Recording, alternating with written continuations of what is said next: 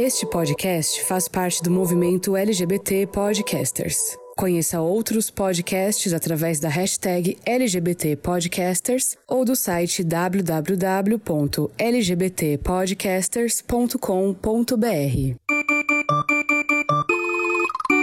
Hello gamers, como vocês estão? Vocês estão bem? Aqui tá tudo bem. Eu sou o Ângelo Prata e sejam muito bem-vindos a mais uma edição mais que especialíssima do GamerCast. E hoje ela, que também, né, serviu de inspiração para a personagem feiticeira Escarlate, né, segundo os rumores. Leona, como você está em Holy Spirit? Leona, muitas magias, muitos feitiços. É tão novidade para eles quanto para mim, porque eu recebi adjetivos de feiticeira nessas últimas duas semanas. E nem eu sabia que eu era. Como diz a Agatha Harkness, a feiticeira escarlate, ela é forjada. Ela não precisa de Coven. Sou eu. Muito obrigada. Estou mudando o tempo aqui nesse lugar, nesse momento. Você já tá viajando Ai. aí no multiverso. Ai, gente, como é que vocês estão? Eu tô ótimo, tô tomando bons drinks, né? E tô uma coisa assim, sobrevivendo. Porque a vontade mesmo é de matar um. Um beijo. E ele que está lá na zona Lost, mas não está perdido, né, senhor Denis? Não, não tô, graças a Deus. Não estou perdido, estou aqui já encomendando alguns feitiços para para nossa amiga feiticeira fazer umas pessoas aí, né, para dar um jeito.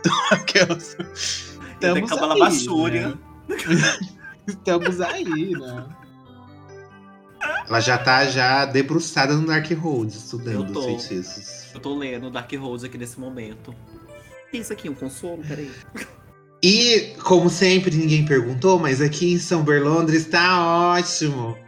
eu ia perguntar agora. Mas o, o Ângelo, o Ângelo, conta pra gente como está em São Berlondres. Como agora eu me está? recuso a.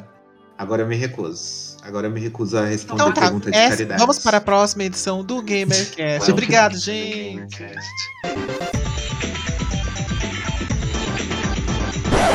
Tá respondendo pergunta de caridade. Ah, vai Querida, mas que, que tipo de apresentador é você? É. Eu sou uma apresentadora carente. Eu sou o único membro solteiro dessa ah, equipe. É a Mara Maravilha. É a Mara Maravilha, a bonita. É, completamente. Não tá nos grupos das loiras, ficou aí revoltada. Então, eu tenho uma, uma revolta interna. Vocês precisam ah. entender isso. Mas como Vocês precisam tá? saber lidar. Mas tá como que você tá? Ah, tô bem. Tá bom, obrigada. Mentira. Pode falar, pode falar, Lita. Estou bem, eu tô com frio, mas eu não tô reclamando não, tá gostoso. Aí aqui também tá fazendo um friozinho, viu? Não, tá gostoso. É bom que você tá economizando, né, com ar-condicionado? Não, mas eu não uso ar-condicionado não, mulher. Eu tenho rinite, rinite alérgica ainda. Eu, eu usar ar-condicionado e amanhecer espirrando. Ué? Ué, o que, gata? Nada. Quem escuta o GamerCast sabe, eu não vou entrar em detalhes aqui. Não é sempre que a gata usa o não. Você linda. deve ser a leona do multiverso, mas tudo bem. Eu, hein? É só quando tá calor. Aqui tá um Mas foi justamente isso que, é, que eu tô falando, garota. Você está com. não está usando, porque agora está frio e agora você está economizando. Nossa, você não precisa ficar gritando com a mulher bruxa, não. Você quer me queimar na fogueira? Olha, já sabemos pessoa, quem faz olha, parte do, dos caçadores, né? Enfim, gente, bora de recadinho. Bora. Que a gente recebeu recadinhos aqui da última edição. ah lá, nem vou ler. Bom, gente, essa semana a gente tem um recado da nossa amiga, da Lady Surto. Adoro esse nome aí, por, por sinal. Olá, games! Acabei de ouvir o episódio sobre o psicopata dos games. E adorei, lembrei do Mark Jefferson, de Life is Strange. Eu não lembro quem é o Mark Jefferson. É o vilão da história. Ai, ninguém lembra de Life is Strange. É o professor. Que era mesmo um psicopata viciado. Que era o que matava. Ah! Foi ele que. Eu não vou dar spoiler, mas. Eu já sei, já sei. Ela deu o spoiler aqui. Ela deu o spoiler aqui, então vocês vão lá brigar com ela depois, tá, gente? Que é um psicopata viciado em tirar fotos de meninas em situações. em situação de barril. Que isso? Eu não entendi também. É a situação do barril, né? Tipo a situação do Chaves, de Peraí que eu vou- pobreza.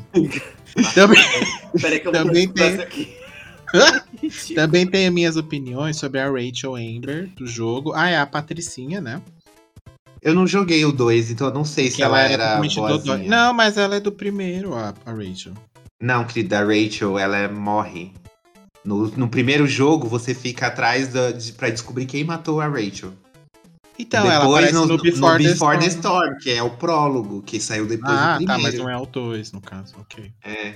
A Que é- expressão situação de barril teve origem na gíria barril e no meme do Chaves. Foi aí que o comentário virou meme e a expressão passou a ser usada com significado de pobreza extrema. Palmas para Ah. mim, que eu falei exatamente isso. Obrigado, gente, obrigado. Lady Surf, Mas aquele favor, meu amor, povo a gente não- te ama, mas bote o, a- o significado.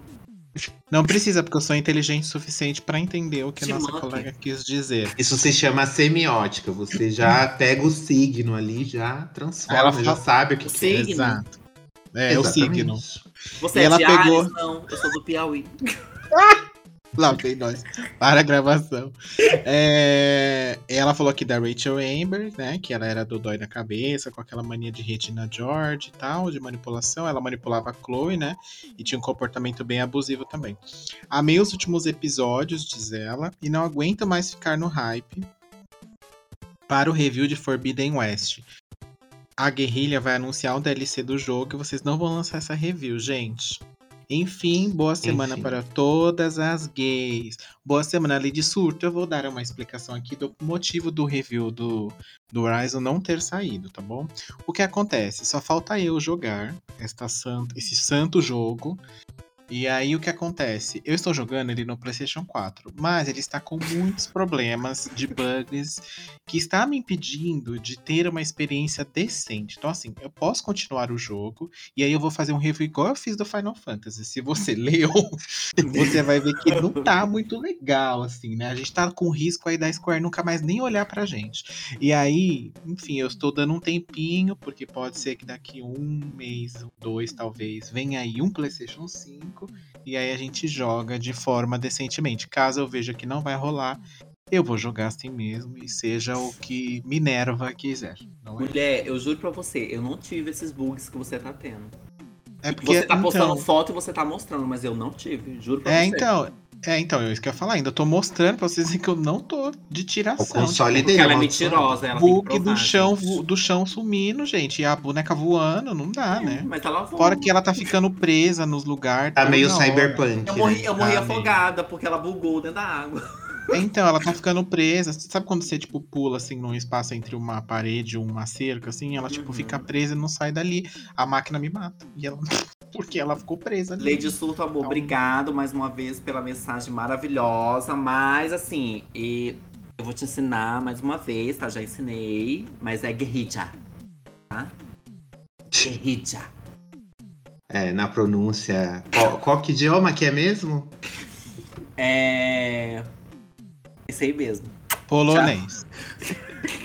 É isso aí. Obrigado. É isso. Obrigado, viu, Leite Surto? Pode mandar mais recadinhos pra gente. gente Thank vai you from the guerrilla. E fica aí, é- uma hora sai, viu? Fica tranquila que uma hora. Antes do 3 sai. E a gente perguntou lá no Anchor, no nosso último episódio lá, o 118, que foi um especial de duas horas sobre Pokémon. Maravilhoso. A gente perguntou o seguinte: o Ash será mestre Pokémon algum dia? Jamais. 29% tem certeza que um dia ele vai ser. Mas Acreditada. 71% dizem que é mais fácil sair um feat da Nicki Minaj com a Cardi B.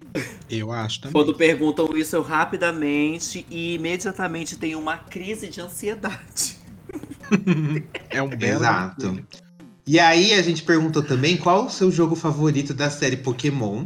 E o Denis, ele fez igual aqueles cachorros que fica lambendo o próprio saco e respondeu a própria enquete. Óbvio, querida. Porque Amor A gente próprio, tá aqui você já pro isso?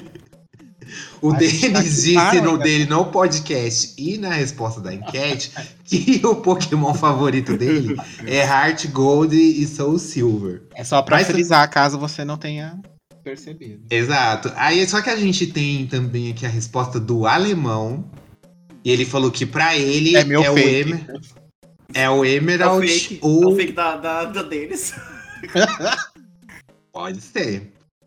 E pra ele é o Emerald ou o White 1 e 2. Menino, na verdade, esse aí é os robôs do Arthur que a gente pegou. Mas aí vai ficar uma pergunta Ah. pra vocês. Qual que é o Pokémon preferido de vocês? Isso é uma pergunta que eu não sei responder, gente. E é só o Ah, eu sei, só pode porque eu um. não sou muito fã. Eu gosto da, de, de, de- da Estário. Gente, é uma estrela do mar maravilhosa. Eu acho o Ticalipuff maravilhoso, porque ele canta, te dá uma boa noite Cinderela e ó. Rouba tudo. Ticalipuff, né? Jigglypuff. É isso aí mesmo. Ticalipuff. Para a gravação. Ticalipuff, meu amor. Você nunca ouviu falar na Guivitia, não? É Ticalipuff. Gente. Eu, É o? Pokémon, é o Pokémon favorito dela e ela tem até uma pronúncia própria. Sim. É o apelido que ela coloca no Pokémon. Ai, eu Deus. Ah, é depois- verdade? Depois pergunto por que, que eu fico agredindo as pessoas. Sempre quando eu coloco o nome do Pokémon, eu fico colocando vagabunda, puta. Eu coloco um nome assim. Aí vai, Ah, Uma puta! vez eu coloquei. Uma vez eu fiz.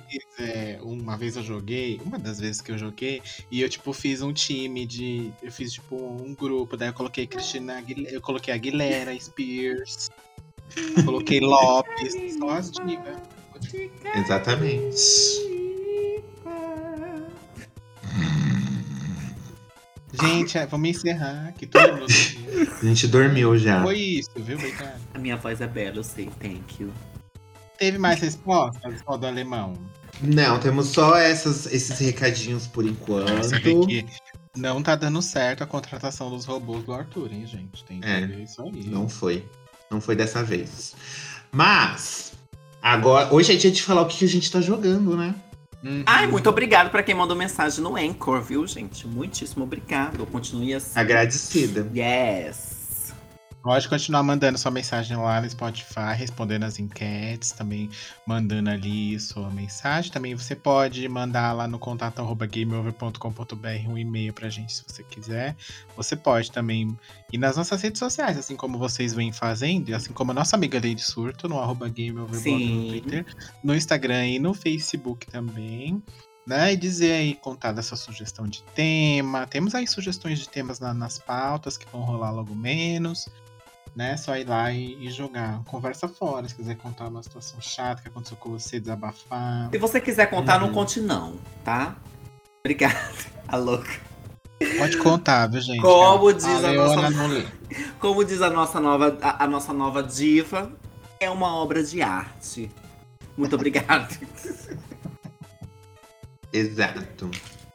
E Leona, você aí que quando você dá um tempo nas magias, o que que você tá jogando ultimamente? Não, meu amor, tô Jogo jogando do nada. Eu tô só lendo Dark Road mesmo. Praticando magias. Tô, tô ganhando fama de feiticeira mesmo por aí, então tá tudo certo. Ai, gente, eu tô jogando a mesma coisa de sempre. Eu tô diminuindo mais o Overwatch, porque tá uma coisa assim. Chata pra cacete. Eu vi um vídeo comparativo do Overwatch, dos cenários do Overwatch 1 e 2. Eles mudaram o tempo. Aí fizeram, fizeram aquele, sabe aquele meme da véia, tipo antes e depois e a véia tá a mesma coisa? Aí botaram esse meme Aham. da véia e falaram, o, o Overwatch 2 é, é igual o meme da Bicha, senhora. eu, eu, e eu, exatamente, eu tô só a Isabela Boscov. Ora, tenha santa paciência com esse rework. Porque, Sei ó, lá, né? eu vou falar um negócio pra vocês. É bom eles realmente, esse beta, eles aproveitarem pra pegar o que o povo tá gostando e o que não tá gostando.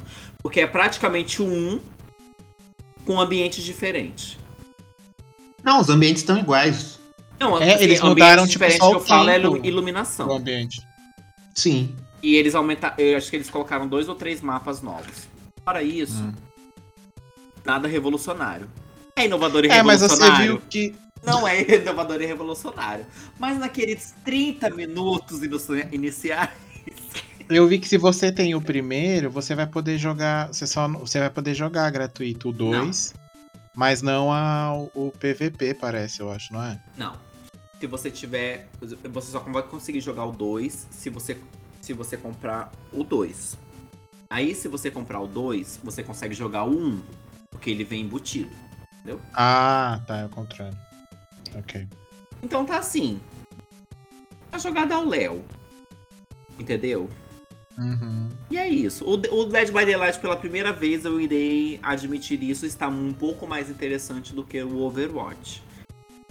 Até porque o matchmaking do Overwatch parece que é a Behavior que tá mexendo. Então, assim, tal. Você cai. Eu sou prata. Eu caio com quem acabou de comprar o jogo. Então eu tenho vontade de enfiar o dedo no meu cu e rasgar de fora a fora. Porque você tá se matando de fazer alguma coisa lá e a pessoa que acabou de comprar tá assim. Ah, mas o que, que eu tenho Eu- que fazer? É? Eu não tenho paciência pra quem tá começando. É. Como É assim? sim. O Ângelo, e você está jogando o quê, hein? Conta pra gente. Olha, nós terminamos, né? Recentemente, graças dois meses depois que a gente O começou jogo a do jogar, ano. a gente zerou o It Takes Two. É o jogo Giramos- do ano. Por que É o que Zeramos falou na caixa X. Eu e o Denis estávamos jogando e a gente Ah, zerou. Nossa, que legal, realmente. Excluída, né? Hum, Incrível. Ah, a senhora não tem caixa X? Deixa eu abrir meu Dark Roads aqui, peraí só um pouquinho. Aí a gente zerou e a gente ficou discutindo assim, realmente se ele valia como jogo do ano, porque quando ele ganhou o prêmio, como a gente não tinha jogado, a gente ficava assim, nossa, será que esse jogo é tudo isso? E gente, realmente, É ela virou cade- queridinha da academia, Virou virou. queridinha da Mas é porque academia. ela é boa mesmo. que critério, gente, que criatividade. Toda hora, a cada fase, Sim. eu falava pro Denis, É. eu falei, Denis, o, o, o cara, ele fumou, eu acho que uma plantação de maconha inteira e teve um ápice, assim, uma visão de como esse jogo seria. Porque, tipo, é o, é o ápice da criatividade, assim. Tem instintos muito bons.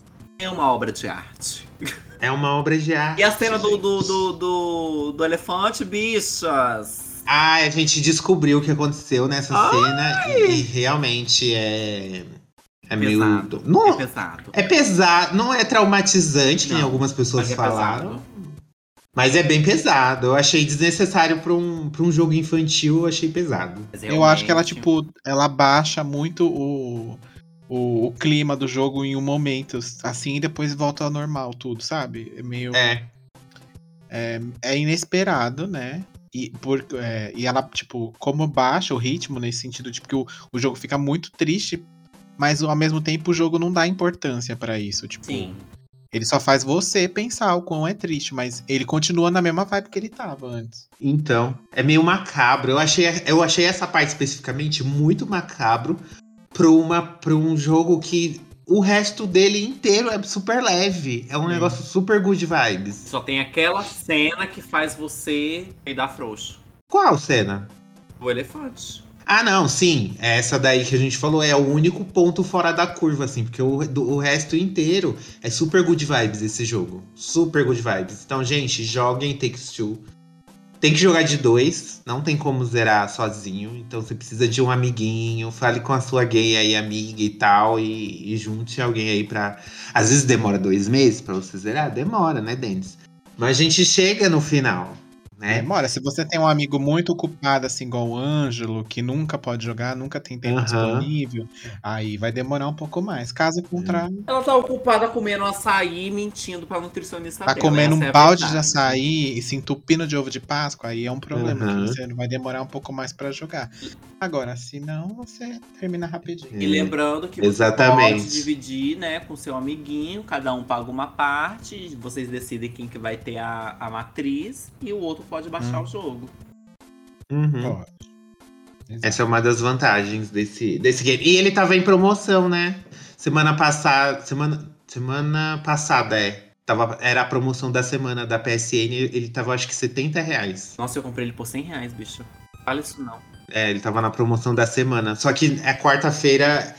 É, é, só que a promoção da semana muda toda quarta. Então, quarta-feira passada já mudou e agora quarta-feira já vai ser outro jogo. Quem tá em promoção agora é Ghostwire, que também zerei recentemente. E assim, É inovador e revolucionário. Achei tão bobo, tão sem graça. Ai, achei batido até. Não, esse meme da Isabela, ele descreve totalmente o jogo, gente. Porque de verdade, eu eu me decepcionei com a Tango. Ia precisar dar uma revolucionada. Eu me decepcionei com a Tango com esse jogo, eu esperava mais. Sinto muito. Eu sei que é o primeiro jogo desse diretor que o Shinji Mikami só supervisionou, mas eu esperava mais. Não, não é um AAA assim que vale a pena você pagar 300 reais. Ele é bonito visualmente, mas em questão de história, é uma coisa assim, né? Nem visualmente ele é muito bonito, eu, viu? eu Vou te achei ele contar. bonito visualmente. Eu ia falar isso agora, eu não acho muito, não. O design do. Os cenários, a ambientação dele é muito linda. Realmente você sente que você tá em Tóquio, Não, assim, tem muito detalhe na ambientação. bonito.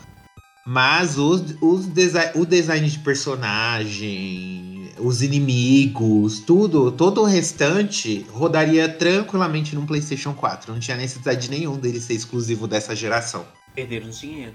Perderam dinheiro, também acho. Mas ano que vem ele vai sair pro Xbox, aí ele vai estar disponível no Game Pass já no Day One e vocês vão poder concluir o que eu estou dizendo. Uhum. Diz, né, a Tango que eles vão ter, vai ter um conteúdo extra especial pra versão de Xbox, né? Porque agora eles têm que agradar a patroa. Exato. E a patroa não é o personagem do Free Fire da Anitta, tá? Que a gente tá falando. no. É. e eu zerei também recentemente o Horizon Forbidden West, que a gente vai fazer né, análise, então Sim. não vou entrar muito. E atualmente eu estou jogando. é, eu estou jogando bastante coisa nesses dias. Vocês estão vendo que o trabalho deu uma amenizada esses dias e eu consegui voltar a jogar videogame. É, eu estou jogando Final Fantasy, que é único e revolucionário? Não. Mas durante aquela meia hora tão reconfortante, é o Final Fantasy VII Remake, gente. Porque é, ele é muito divertido, ele é silencioso, ele é contido. Eu amei. Ai, Mano, não tem como citar a Isabela Boscov em todas as críticas. Você fez? o que você Não fez? tem como. Caiu na boca dos gays, já era, meu amor, já era. E é isso, gente. Eu tô gostando bastante, assim, de Final Fantasy VII. Apesar de eu não achar ele... Oh! É porque eu não tenho memória afetiva com o jogo. Então ele não acho... Eu não acho ele... Mas é porque você nem jogou o original, né? Então você também. É, eu um joguei pouco. até uma certa parte o original. E você já passou, né? Inclusive. Já, o, o- tipo, o- as, o- meia hora que eu joguei o original, eu demorei três horas pra jogar nesse remake, porque é tudo esticado aqui, tudo esticado. E aí eu eu tô eu gostei que eles mistura, eles mesclaram a questão do RPG, do tático, né, do RPG com o hack and slash do Final Fantasy XV e deixaram um negócio que você tem que parar pra pensar numa estratégia a cada inimigo que você enfrenta. Porque se você ficar tentando macetar botão, igual era o 15, por exemplo, você macetava botão e tomava poção, igual uma viciada. E A aí você conseguia. É. Aí você ficava lá tomando 20, 30 poção e ia, dando, macetando os inimigos. E aí nesse não. É a Eloy? É, então, nesse não. Nesse você precisa parar, pensar numa estratégia, ver co- os ataques desse inimigo, a hora certa de defender também, que é muito importante pra você não perder tanta vida. Uhum. E é, é bem legal. Eu tô ainda. eu tô- ainda não terminei, mas eu tô bem avançado na campanha. Eu, vi- eu já fui ver quantos capítulos tem. Tem 18 capítulos o jogo, se eu não me engano, eu tô no 14. Tô quase, quase zerando. É que a partir de agora, é, do- acho, que, acho que desse capítulo mesmo que você. Ele tá, fica mais linear, né? Ele fica mais linear, tipo, vai mais direto, assim, sabe? Não tem mais tanta coisa. É, as missões secundárias que eu deixei pra fazer depois, menina, não tem depois. Ou você faz ali na hora, ou não dá mais. É, depois o mundo caiu, já não dá mais. Ah, mas tem missão que eu fui fazer, que eu deixei pra depois, no em outro setor, que o setor tá lá inteiro, mas eu não posso fazer. E tá lá, missão fracassada. Gente, eu nem fiz, como eu fracassei. Porque o jogo já tá prevendo. Eu não tentei fazer. Mas é isso. E você, senhor Denis, o que, que você tem jogado esses dias? Tirando Horizon 2077, Por Bug West. Bug West. Pois bem, além dele, no caso, eu dei uma, uma pausa nos meus jogos novos que eu tava jogando esses últimos tempos. Eu voltei pra jogar alguns jogos que, aqueles joguinhos comfort, sabe? Que você volta de vez em quando pra jogar. Uhum. E aí eu, eu terminei, eu joguei o Devil May Cry 3, terminei ele essa semana passada. E aí eu comecei o 4, já terminei o. Aí ontem eu terminei o 4. Também que eu comprei por uma promoção e paguei 10 reais. Achei um bafo e comprei. Aquele Special Edition lá que tem os outros personagens pra você jogar. Eu comprei É. isso, eu, comprei ele é, no, na PSN uma vez, eu paguei quase esse preço. Tava em promoção também, a trilogia e o 4. É, o- o meu veio só o 4, porque a trilogia eu joguei no Switch, né? E. E aí eu, eu paguei R$12,90, na verdade, pra não falar que foi 10. Paguei R$12,90, achei muito barato e aí eu comprei. E eu joguei, terminei. Eu, a gente terminou o It Takes Two, né? Que eu também tava jogando. Eu. Agora a gente vai se aventurar novamente em Gears of War aí, né? Diz aí. né? Exato, o Gears of War Ângelo vai ter 5 vem tempo. aí, né? Se eu tiver tempo, né, Sr. Se Davis? o Ângelo tiver tempo, a gente vai jogar. E eu baixei o. Ontem também, assim que a gente terminou, o Ângelo me lembrou que eu tinha que, que eu não tinha jogado ainda. E aí eu comecei hoje o Scarlet Nexus também. E aí vamos ver, né? Vamos ver, vamos ver. O Take Two fosse traduzido para o Brasil, seria como? Só precisa de dois? É, É, eu acho que eu não, é, uma coisa que a gente comentou, que o Ângelo acabou não falando, é que eu senti falta de uma dublagem nesse Eu jogo. também sabe? senti. ah, sim. Um jogo de tanta Com certeza, Se tivesse ser- uma dublagem, ele seria muito mais valorizado. É, E eu achei EA estranho porque a EA. muito. É, então, mas e a EA cos- costuma lançar jogo localizado. Ah, não, é a Ubisoft que confundi aqui. Apaga. A EA para também. Para a gravação. A EA também. Pergunta de novo. Não, nem, O- nem- aqueles Star Wars, que os Star Wars recentes saiu tudo dublado. Ah, mas aí é Star Gastaram Wars, dinheiro né? com Star Wars e podiam Mas ter, é a EA que tem que gastar o dinheiro. podiam ter Mas é gastado banca. dinheiro com o jogo que ganhou o jogo do ano pra eles, né? Hum, Pois é. Mas é que eu acho que também eles não esperavam muito, não, talvez. Eles têm que lamber a Razorlight. Mas eu acho. Mas, por exemplo, se Takes Two, você, Denis, que jogou Elden Ring, se Hum. Takes Two tivesse esse ano concorrendo, você acha que ele venceria de Não. Ring? Não. Não, sabe por quê? Porque ele ia concorrer com. É porque tem também com quem concorreu, aquilo que a gente comentou, né, quando a gente terminou. Ele concorreu com quem? Com Metroid, com Ratchet Clank, com Resident Evil Village e com Psychonauts 2. Tipo, é Uhum. tudo tá meio equilibrado ali. Agora, nesse caso, ele ia concorrer com Horizon, com God of War, com Elden Ring, com. Que mais que tem aí? Com, sei lá. Bom. A Horizon, God of War e Elden Ring são os três principais, assim. que Então, vão- tipo- Com certeza vão, concor- vão concorrer. Vão tá lá. E aí, tipo, tá ele lá no meio, coitado. É, o- eu acho que o, It o, o It Takes Two ter ganhado, eu acho que simboliza uma, uma revirada, assim, como se fosse na academia do Oscar, sabe? Quando eles dão um, um, um negócio que, que ninguém espera. O ano que o Parasita Só que ganhou. as estre- É a mesma sensação. O ano que o Parasita É, ganhou. só, só que as estrelas estavam alinhadas, os- o cosmo estava alinhado para que aquilo acontecesse. Se fosse um ano diferente, tipo 2022, eu acho muito difícil dele ter ganhado. É tipo, o jogo é bom? É bom. Mas ele ganhou devido à ocasião em que ele estava inserido ali. Né? Porque naquele momento, contra aqueles jogos, não fazia sentido ele não ter. É, foi ganho. todo adiado, né? Já pensou, Horizon É. ia sair o ano passado, God of War ia sair ano passado, Hum. foi tudo adiado. O próprio Elden Ring ia sair em janeiro, eu acho. E acabou migrando pra fevereiro e tal. Mas é. Enfim. Mas que bom que ele ganhou também, porque deu uma moral pro estúdio, porque foi um puta trabalho mesmo. Os caras Sim. mandaram muito bem, muito bem. E aí que não se aprume, não, que alguém compre esse estúdio rapidinho.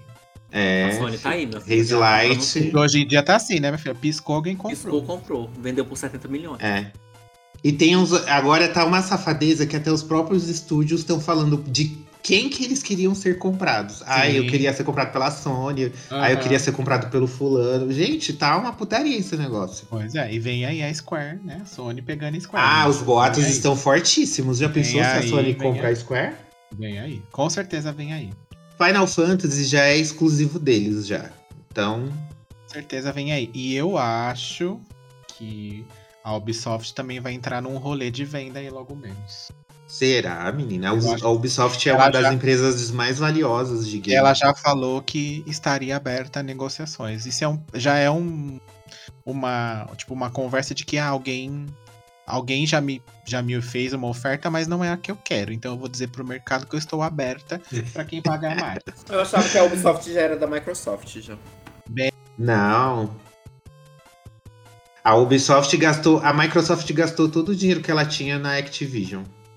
Ela não vai ter bala, eu acho que agora, pra comprar uma Ubisoft. Mulher, não, você não viu o homem falando ah, que esse dinheiro que eles compraram a Blizzard e a, e a coisa é dinheiro que, tipo, tava guardado, não é dinheiro. Eu né, sei, dinheiro mas é tipo assim.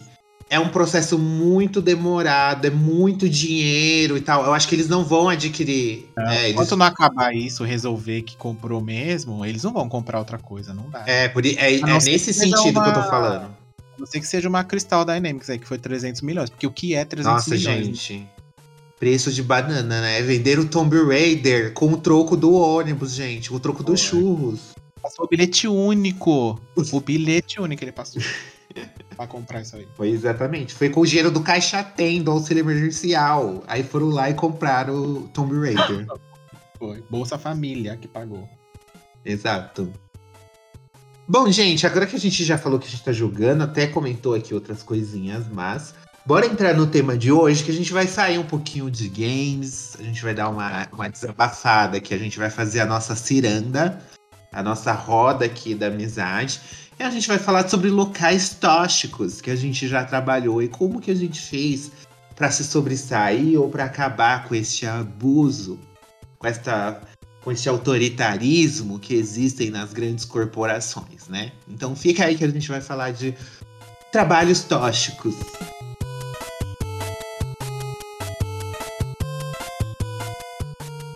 Welcome to the GamerCast.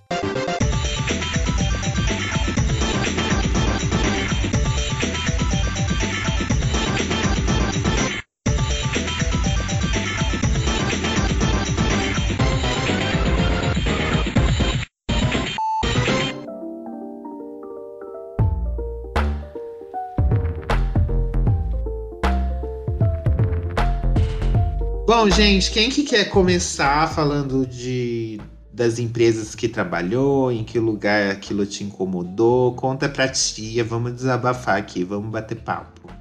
Bom, vou contar aqui pra vocês uma coisa. Eu quero que a Leona comece. Quero começar Então, pra não, que você linda. pergunta quem vai começar, Quero querida? começar não, linda. Pode começar. Era a deixa da Leona, você Não, interrompeu a não Leona. quero, não. Pra que que você pergunta quem quer começar se você quer Você não pode me determinar quem obrigar começa? um homem branco obrigando uma mulher a, a- a começar. Eu não vejo a hora que esse, que esse presidente vai embora pra acabar com essas gays safadas que acho que é dona do Brasil. Enfim, pois eu vou começar, porque eu tenho 50% disso aqui tudo. É... É... Já até esqueci que eu ia falar. pois bem, gente, eu vou contar pra vocês uma história aqui. Quan- Quando eu tinha lá meus. Cara, uma, uma jovem, né? Uma jovem e, e inocente gayzinha. O que acontece? Eu tinha 16 anos e aí nessa época você já podia trabalhar. Hoje em dia é como jovem não, aprendiz, bicha, né? traz uns 20 anos mais pra cá. Não, o que que tu tá falando, mulher? Você tá contando a história de 40 anos atrás. E daí, cara? Mas Tá ela nove. tem 40, gente. É, gata, se eu tenho 40, eu tenho que contar a história de 40, não. É? Para de desrespeitar os idosos, Leona. Você me deixa. Por favor, obrigada. Eu vejo a hora desse presidente sair do poder pra acabar com essas gays. Enfim, é... E aí, o meu primeiro emprego foi no McDonald's, né? Naquela famosa fast food. Ela se prostituía pra vender Parece vender cheeseburger. Literalmente, gata. Porque eu vou te falar, o salário de lá era, tipo, dá pra você comprar um botijão e acabou. E aí, Hoje em dia, né? e aí é, é muito pouco mesmo, gente, que as pessoas ganham lá. Muito, muito, muito. Assim, é um negócio. Tem o seu lado bom e tem o seu lado ruim. O lado bom é que ele emprega muita gente mesmo e daí, tipo, inicia as pessoas pro, pro, mercado. pro mercado, né? Isso não tem o que, o que negar nesse ponto, mas é, o retorno é muito pequeno mesmo. E o meu primeiro choque, porque assim, assim, a gente já comentou isso aqui alguma vez, que na escola sempre rola o bullying, né? Sempre rola e tal, normal, enfim. Mas é tipo, quando eu saí da, da fora do ambiente da escola, eu não tinha muito, assim, situações, é, ambientes que eu frequentava em que rolava esse tipo de situação chata, enfim, essas situações todas. E aí lá foi o primeiro lugar fora de escola que eu tive uma. Um, que pro, era um ambiente não muito legal, sabe? Porque era uma, era uma mistura muito grande de pessoas e de religiões e de tudo, de crenças e tudo mais. Então rolava meio um problema ali. A empresa também não sabia muito bem como como lidar com esse tipo de coisa, né? Hoje em dia é mais fácil. A empresa hoje ela é obrigada a saber, né? Mas na época não era tanto. Na época eu tô falando também não é tão tanto assim, né, gente? Mas há 20 anos atrás, há 20 anos atrás é bastante tempo já, né? Então. 20 anos mesmo? Não, tem um pouco. Enfim, não importa, gente. É isso aí. Há 20 tem um anos. pouco atrás, mais, ela ia falar. Era isso aí que tinha, né? Era isso aí que tinha. Enfim, era difícil mesmo. E eu lembro muito bem até hoje que na primeira semana que eu, que eu comecei a trabalhar, você, tipo, faz um treinamento, aí eles apresentam na empresa e tal. Maravilhoso, todo mundo sorrindo nos vídeos corporativos e tal. E aí você olha para as pessoas trabalhando, as pessoas estão quase chorando em cima do óleo. Enfim, né? E aí é. A primeira. Eu lembro a pessoa que tava me, a pessoa que tava treinando, fazendo o treinamento, tipo, tinha eu e obviamente tinha outras POCzinhas lá presente, né, para fazer a comunidade.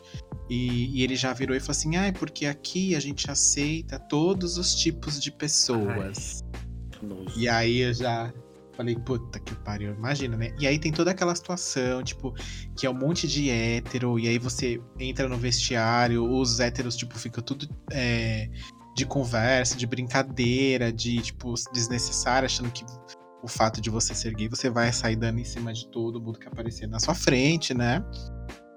E, e, então, tipo, foi o, o, primeiro contato que eu tive com, com ambientes corporativos que eram muito tóxicos, assim. Lá é, foi um dos que eu tive mais, assim. Todo, todos os que eu trabalhei tiveram, todos. Eu não trabalhei nunca em nenhum lugar que não fosse, não teve. É, mas assim, eu acho que lá, por ser a primeira vez, o primeiro lugar, o primeiro emprego, era tudo primeiro, assim, para mim. Eu não, não sabia nem como me portar, enfim, nunca tinha trabalhado e tal. Então, acho que foi o maior choque, assim, de diversas situações, de diversas coisas, tipo, de ai, não, não fica perto, sabe? Tipo, das pessoas meio que não falarem com você, porque. Logo. Porque assim, eu não saía falando que eu era gay para todo mundo, mas as pessoas sabem, né? As pessoas percebem. Olhar, a gente É, a gente tem trejeito, não tem, não tem como, né? E mas aí é o que eu falei, entrou comigo uma galera, a gente fez um clubinho GLS, gata. GLBT, ó, diversidade. E, a... e aí a gente botou aquela aquele McDonald's, gata, no assim, a gente fez de um tudo é ali. uma parada gay. Nem... Essa é a verdade. Virou uma parada gay, aquele McDonald's, graças a Deus. Tem bruxaria. Obrigado, Senhor. Tem. Tem feitiçaria. Tem feitiçaria. Tem feiticeiro no meio. Tem prostituição. Tem mentira. E outras coisinhas também. E aí foi o primeiro lugar assim que eu tive contato. Vou falar pra vocês, não era fácil, porque era muito trabalho, pouco dinheiro, ainda tinha isso. Então eu vi muita gente, tipo, sair mal, assim, a gente via muita gente saindo mal. Tipo, eu já cheguei a ver tanto menina que sofria é, bullying lá por ser mulher e tal, dos caras escrotos que tinham lá, tinha o cara que aliciava a mulher no, no, nos bastidores ali da loja, enfim, todo um rolê. E então, tipo, eu, a gente via muito e me chocou muito, assim, logo de primeira. E só depois que eu fui. É, depois que você sai, depois de alguns anos, você vai relembrando e você, tipo, vê o quanto que o negócio era pesado. E você meio que tava ali no dia a dia do trabalho e acabava não vendo, né? E, mas hoje, tipo, mas eu também aprendi muita coisa lá, principalmente de, de de como se posicionar, quando falar e como falar quando isso acontece, sabe? Principalmente quando é de, de pessoas superiores a você. Você não pode simplesmente sair gritando. Né? Tipo, existem outras formas de você, hoje em dia, de você acabar não deixando isso para não tem que engolir seco não tem que falar mesmo tem que se impor tem que se colocar mas não é no grito que a gente vai ganhar o negócio né é, então, assim, hoje já, já consigo lidar melhor com a situação, mas na época, né, gata, 16 anos, a gente ainda tá, né, tinha acabado de beijar os homens, tudo. A senhora fazia escândalo? Começando, então, é, eu não fazia tanto assim, mas como eu te falei, a gente fez um clubinho, né? E nesse clubinho tinha uma galera que era um pouco mais fervorosa, né? E aí, meu filho, era tinha umas coisas de. Teve uma menina que. Teve um menino uma vez que ele, tipo, que zoaram tanto ele, zoaram tanto ele, que ele tirou a roupa e saiu correndo pelado na loja. Meio-dia na hora do almoço. A loja era dentro de um shopping. Deu até a polícia. Pra vocês terem uma ideia do rolê. Mas, tipo, depois desse dia, ninguém mexeu mais com ele. Ele foi demitido depois de um tempo? Foi. Mas enquanto ele esteve lá depois, ninguém mexia mais com ele, né? E, mas naquela época era o que tinha, né, gata? E assim foi a primeira experiência que eu tive. E foi bem tenso, não vou mentir pra vocês, não. Pesado, pesado. Eu tive, eu tive uma experiência escrota mesmo no Habibs. Eu trabalhei no Habibs um dia. Olha só, de tão maravilhoso que foi. É, eu, tava, eu tinha acabado de me formar. Na verdade, eu não tinha me formado, gente. Vou contar a história, vou ser honesto com vocês. Eu não terminei o ensino médio junto com meus coleguinhas. Eu tô passada, chocada. Porque eu fiquei de DP de matemática. Sim, sou de humanas, não sei fazer contas. E era isso que tinha para hoje. E uma amiga minha, ela tava trabalhando no Habib's, que tinha num shopping aqui também, perto de casa. E ela arranjou para mim um teste e aí, gente, é uma loucura, né? Porque você tem que ficar fazendo esfirra e tal. Eu aprendi como eles fazem a esfirra. É um processo super rápido, mas tem que ficar toda hora lá, tipo, abrindo massa e colocando recheio e tal. E assim, eu cheguei lá 8 horas da manhã no primeiro dia e saí 8 horas da noite. Eu não sei qual é a necessidade que eles têm de fazer a pessoa ficar 12 horas em pé quando ela vai começar um trabalho, sendo que na lei são 8. Eles vão me registrar, eu tenho que ficar 8 horas. Ok, que tem dia que a gente pode ficar mais, que a gente tem que ficar mais. Como eu fico no meu trabalho hoje em dia e sem problema nenhum tal. Às vezes a gente precisa. Mas isso aconteceu comigo mais de uma vez. Eu, hoje em dia, eu, como uma pessoa mais estudada, sabendo dos meus direitos, eu fico me perguntando por que, que eles faziam isso, né? Pode ser até que eles faziam para ver se a pessoa aguentava, né? O tranco, assim, fazer um teste. Nossa, já deixar o cara lá, tipo, mó tempo pra ver se ele aguenta o tranco. E aí eu fui lá fazendo minhas esfirrinhas, né? E aí a gente já percebe, né, que a gente é bichinha, a gente já percebe uns comentários, umas olhadas assim diferentes das meninas, das próprias mulheres mesmo que trabalhavam lá. E aí eu tava lá em pé, minhas pernas já tava doendo já o dia inteiro em pé. E aí eu. Sabe quando você meio que apoia um pé no outro, assim, sabe? Não é apoiar. Eu tirei um pé do chão assim e me, me, me deixei só na ponta assim do dedo, assim, e fiquei apoiando mais um pé no chão para descansar o outro. Aí depois eu trocava. Aí o, o chefe de cozinha lá é, passou, viu eu ali e falou assim: Nossa, mas isso não é pose de homem, não, hein?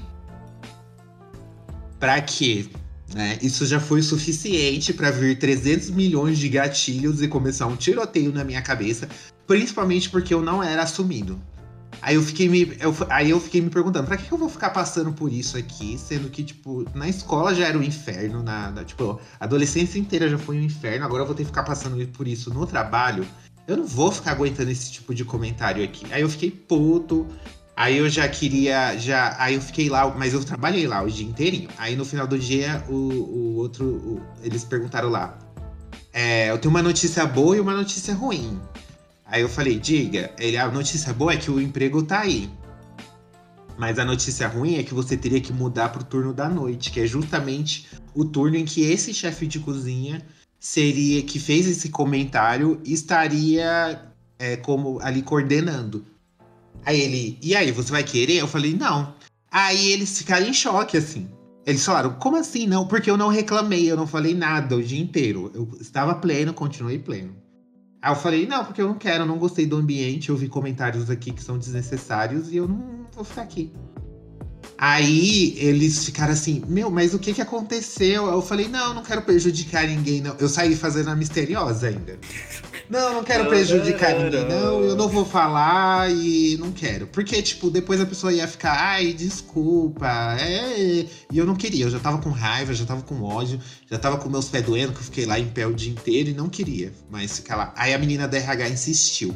Ela insistiu, ela precisa me contar o que, que aconteceu, quem que foi, para isso não acontecer mais de novo. Eu falei, mano, eu não quero falar, eu não quero falar. Eu não gostei do ambiente, eu comentários e eu, de, eu fiz isso de propósito, pra eles ficar, meu, o que, que será que aconteceu? O que, que será que alguém falou? Justamente pra eles ficar lá é, refletindo. Gente, a gente não é obrigado a ficar ensinando toda hora as pessoas como elas têm que se portar no trabalho ou falar com os outros, né?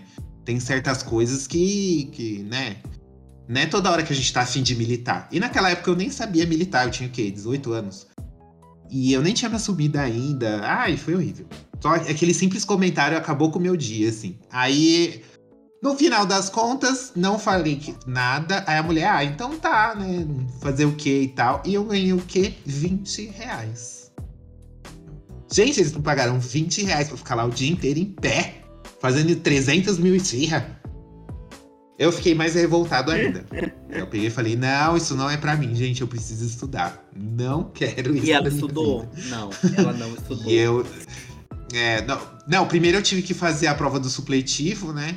Pra poder pagar. Ai, que ódio, gente, desse negócio. Porque eu não queria fazer ADP, eu não queria fazer trabalho de matemática, porque eu não sei fazer conta. Eu, tipo, eu conto as coisas no dedo, eu uso calculador, eu não sei fazer conta. E aí surgiu uma prova do supletivo, ensino médio, que é porque aí se você tira a pontuação lá mínima, você ganha o seu diploma do ensino médio sem ter estudado. É só você fazer essa prova. É um negócio aqui, é um esquema maravilhoso que o governo de São Paulo arranjou pra dizer que a pessoa já tem o diploma do ensino médio pra ela poder conseguir um emprego. Eu falei, não, vou me inscrever nessa prova. Aí eu fiz a prova, fui lá, atingi a pontuação mínima. Tipo, se eu errasse mais uma, e foi tudo no chutômetro. Se eu errasse mais uma nunca? daquelas lá, eu não ia pegar meu, não ia pegar meu histórico do ensino médico. Aí eu fui lá, todo orgulhoso. Não, vou fazer DP. Aí pá, tá aqui o certificado na cara da mulher da recepção, assim, da escola. Mentira. No final ela fez Só dupla entreguei pra moça. Eu só entreguei pra moça lá e aí ela. Só que aí, o que, que eles fizeram? No- na parte de trás do meu histórico escolar, tá escrito assim: aprovado no ano tal pela prova supletiva do ensino médio.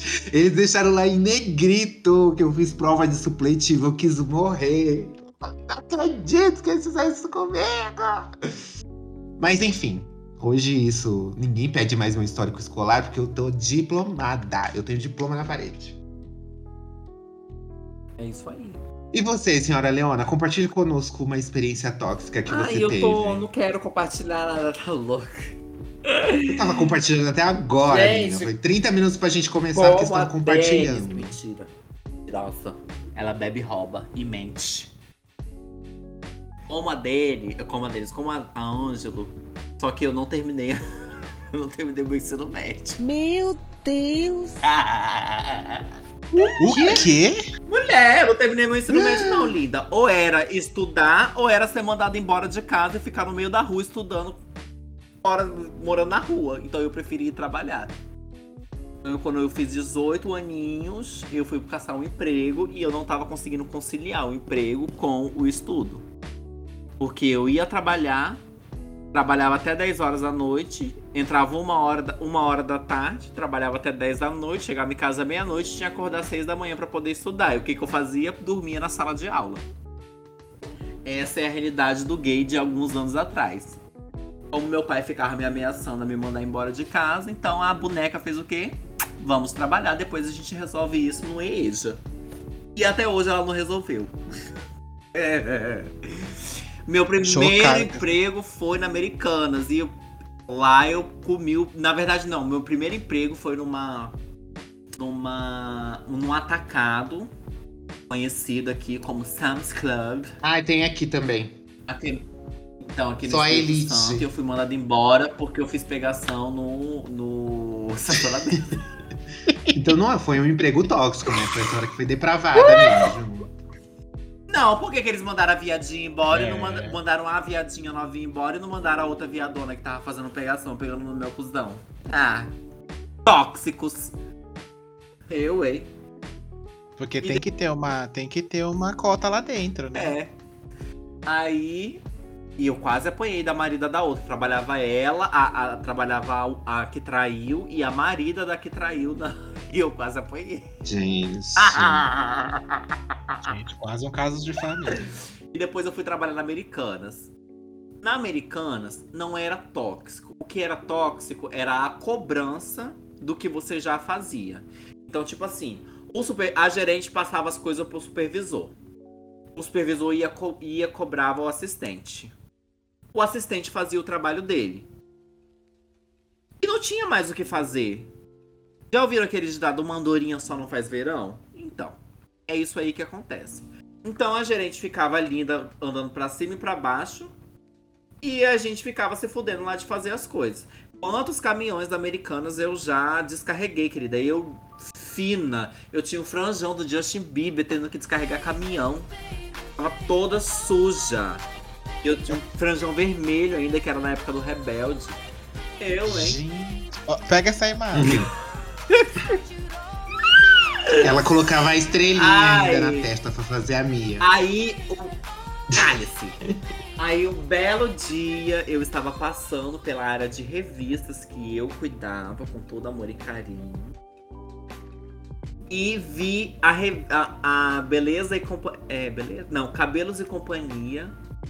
E na, na época era a. Como é que é o nome daquela mulher que fez a Bruna Sufistinha? A Débora Seco.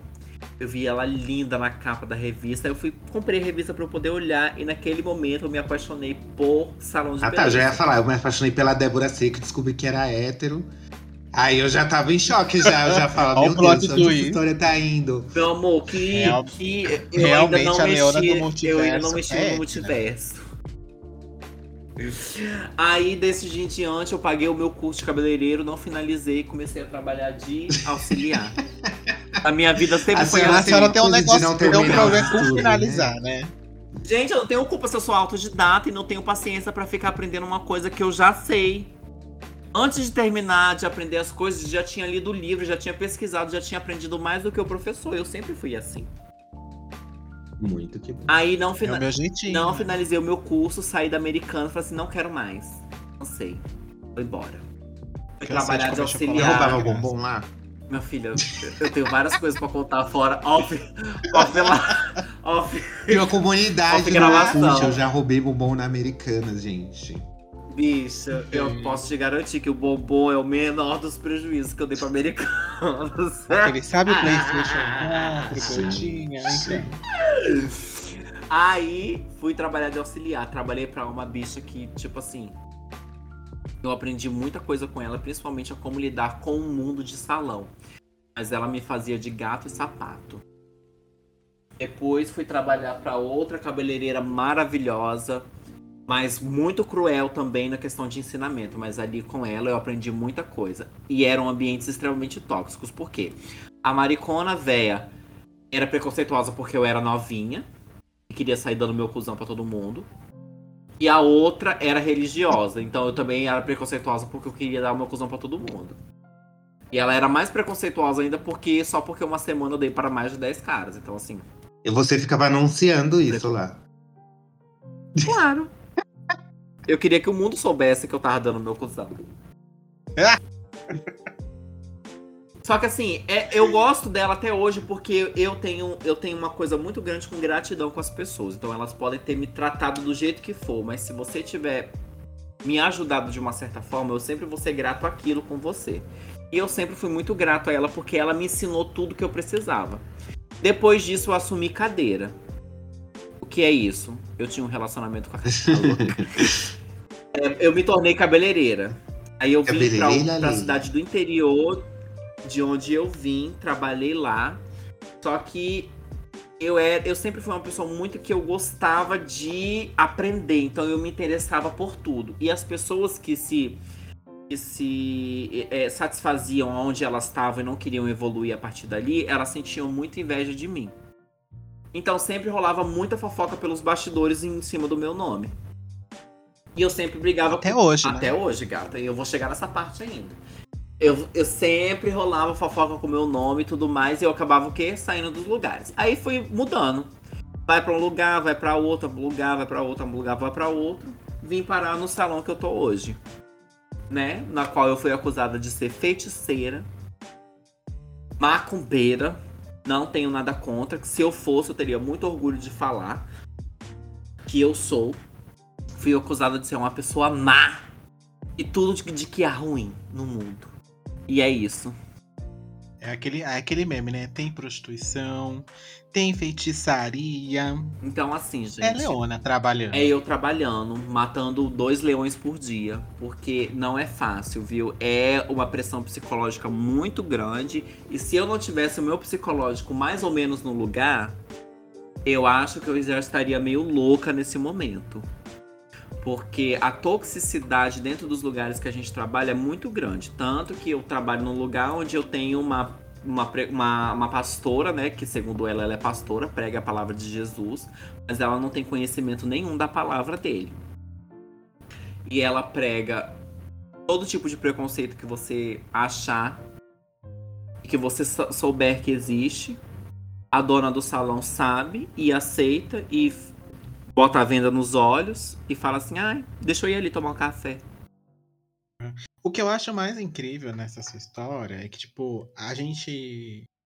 É que nem você, a gente vê você falando, ah, eu trabalho no salão. Na minha, na minha cabeça, tipo, é o lugar Sim. mais gay que tem. É tipo pra call se trabalhar, center. Porque se você vê, é, os profissionais que. tra- Geralmente, os melhores profissionais de salão, é, eles são gays, né? Então, tipo. E, você vê, e aí você vê que, tipo, mesmo lá dentro Me- desse tipo de justamente. ambiente, ainda tem, ainda tem esse tipo De pensamento. de, de situação, mas a gente vê também que é de um perfil muito específico de pessoa, né? Uhum. É, então, assim, é complicado mesmo. Eu acho que hoje em dia é, é muito difícil. Assim, tem que ser uma empresa muito bem Sim. estruturada para não, para que não tenha, sabe? Conheço empresas, tenho amigos que trabalham em empresas que dizem tipo que é outro nível assim de, de, de ambiente, é, de res- é, receptividade com com com LGBTQIA+, enfim. Uhum. É, mas é muito pouco Uhum. ainda. A gente tem muito pouco perante a. É muito mais ambientes tó- tóxicos do que não tóxicos, no caso, né? Justamente. E, e mesmo nos que não são, sempre tem aquela uvinha podre que acaba ali, acha um, um semelhante escroto igual e faz aqueles comentários por debaixo, sabe? Assim, mas também essas pessoas não têm voz, né, dentro desses lugares. Mas quando a gente tá na maioria dos lugares, aí é mais difícil mesmo. É, não tem como-. Não tem como nenhum de nós fugir dessa situação. Principalmente quem tá começando a É. trabalhar agora. Sempre, infelizmente, ainda vai acontecer muito. De alguém fazer um comentário escroto, de alguém ser escroto com você por causa do seu trejeito, por causa da sua sexualidade. Aquele do Habibs não foi a única vez que aconteceu comigo. Teve uma outra vez também que eu, eu nesse, nesse outro caso eu já era assumido, mas eu também fiquei bem sem graça quando a pessoa, tipo, ai não, fala que nem homem, sabe? Eu nem tava falando com o cara, eu fui cumprimentar uma amiga. Só porque eu falei nhanha.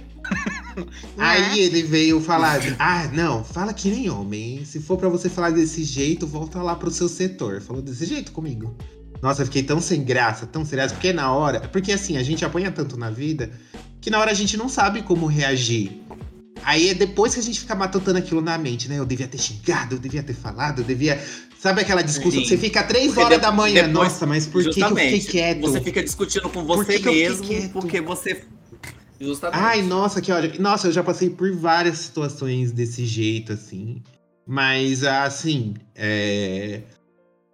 Conforme a gente vai É amadurecendo difícil. também a nossa mente, a gente vai aprendendo a se impor ness- nessas situações. Sim. E sim. desde que eu estudei jornalismo, que aí eu saí dessa coisa de tipo, ah, não tenho uma profissão, não sei que área que eu vou trabalhar. Desde que eu entrei na área da comunicação, essa questão da sexualidade deixou de ser um tabu pra mim, por, por incrível que pareça. Eu trabalhei em lugares ótimos em São Paulo, em que a sexualidade nunca não era a questão. Tinha outras, outros tipos de toxicidade.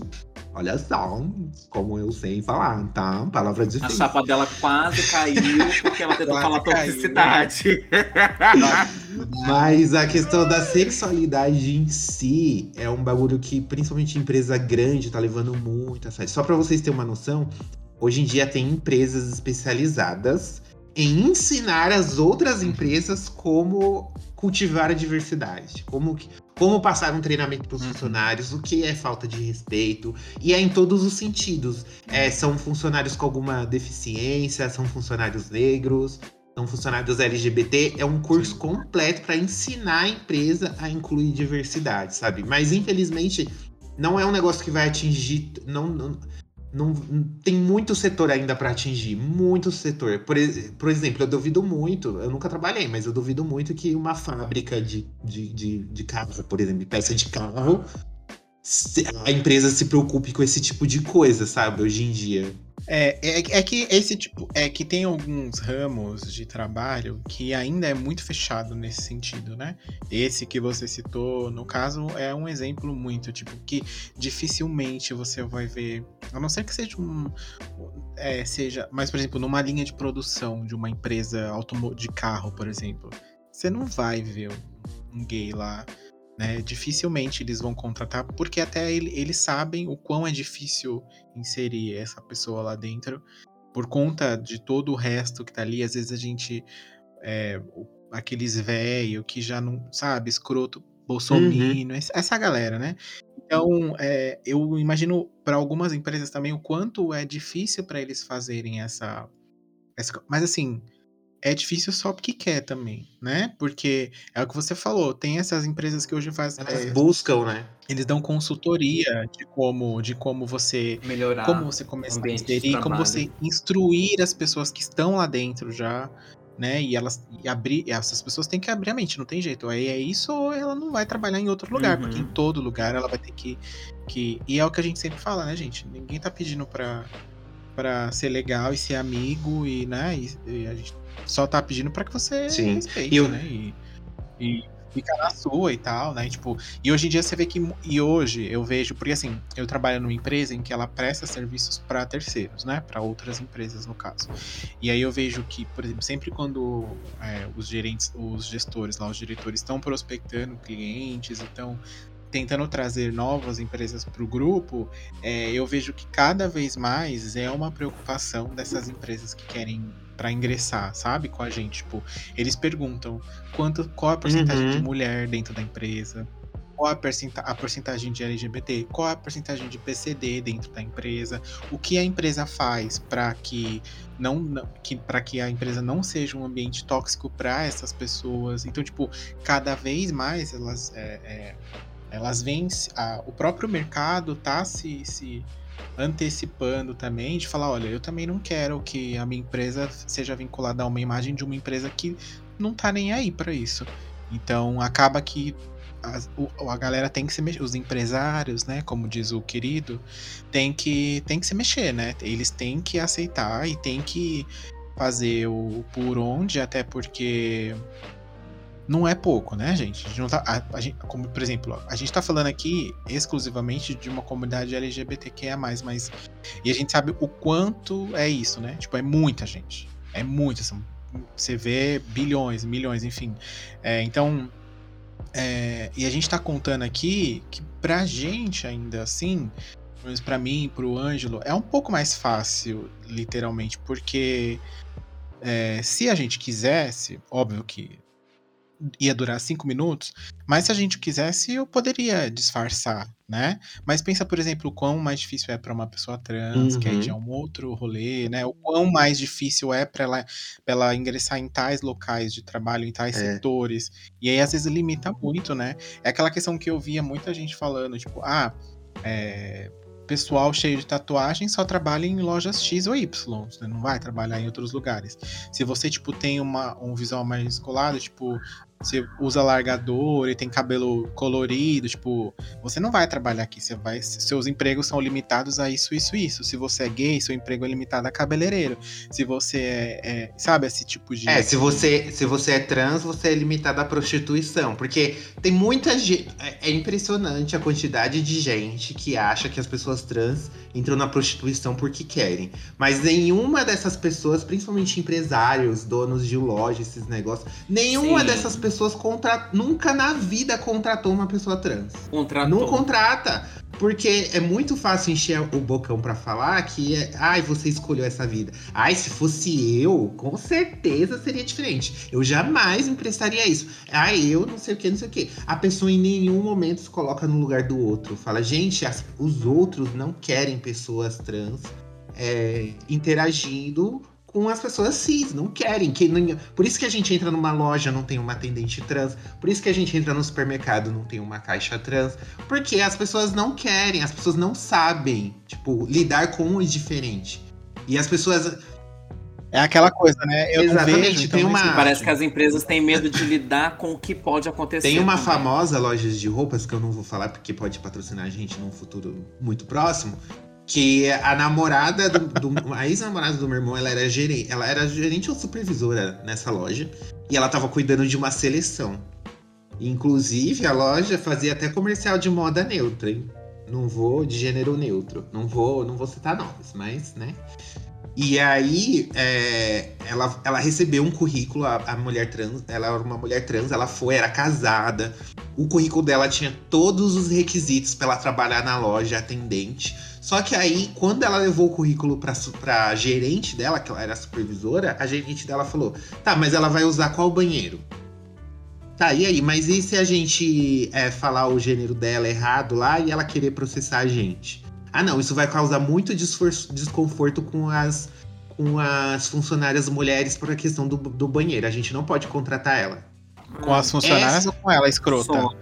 Essa é. Ela parou tanto tempo, ela parou tanto tempo colocando os empecilhos que ela Exato. mal, mal ela não, não parou pra poder pensar assim, como nós podemos aprender a receber uma pessoa. Exatamente, Ai, exatamente. Não tem meu a empatia. E esse é o pensamento de muita gente. Por isso que as pessoas trans não conseguem arranjar emprego. Sim. E, é- e, não, e é, é muito bizarro que isso não entre na cabeça da pessoa hétero, sabe? Ela não, ela não para pra pensar, tipo, hum, por que, que eu não contrato uma pessoa trans, né? Ai, não, tipo, ai, é porque eles não querem. Ai, eles, elas vão pra prostituição porque ela. Porque. Ai, não, porque é vagabundagem. Ai, é porque elas gostam. Gente, pelo amor de Deus, pelo amor Hum. de Deus. Se, a- se a gente não abrir a nossa Sim. mente, é igual é a mesma coisa quando o Magazine Luiza fez um negócio pra contratar funcionários negros. Fez uma cota lá. E o, o pessoal se revoltou. Mas a própria Luísa meu Trajano falou: gente, é- foi a maneira que a gente achou de trazer mais funcionários negros pra nossa empresa. Mas não, não, não é, é, é uma questão de tipo. Tem alguma coisa dando errada. Os, os funcionários negros não estão chegando. Então o que É. que tá acontecendo? É, foi A o que ela gente- falou. Foi o que ela falou. A gente é, tem as vagas abertas. E a gente sabe que essa é uma. é, a- essa é a população que mais está desempregada. Só que a gente não. Essas pessoas não vêm até a gente. Então. Elas não estão chegando na gente, É. então a gente quer chegar até elas. É, é justamente isso, é pra deixar o negócio mais igual. E aí ela falou, eu faço isso aqui, eu faço isso. Ela falou na entrevista aqui, eu faço isso também pra saber se não é um problema interno meu por essas pessoas não estar chegando lá. Sim. Porque de repente. Quem é, garante que é o próprio RH da, da, da empresa dela não é preconceituoso e não pega a pessoa por ser negra? Entendeu? Exatamente. As pessoas não param pra pensar nisso. Isso é muito bizarro. A falta de empatia é muito grande nesses casos. É porque na verdade todo mundo Sim. quer militar em cima das costas do outro pra poder ganhar like e visualização, né? Essa é a verdade. Então eles aproveitam qualquer oportunidade que eles têm pra poder militar errado.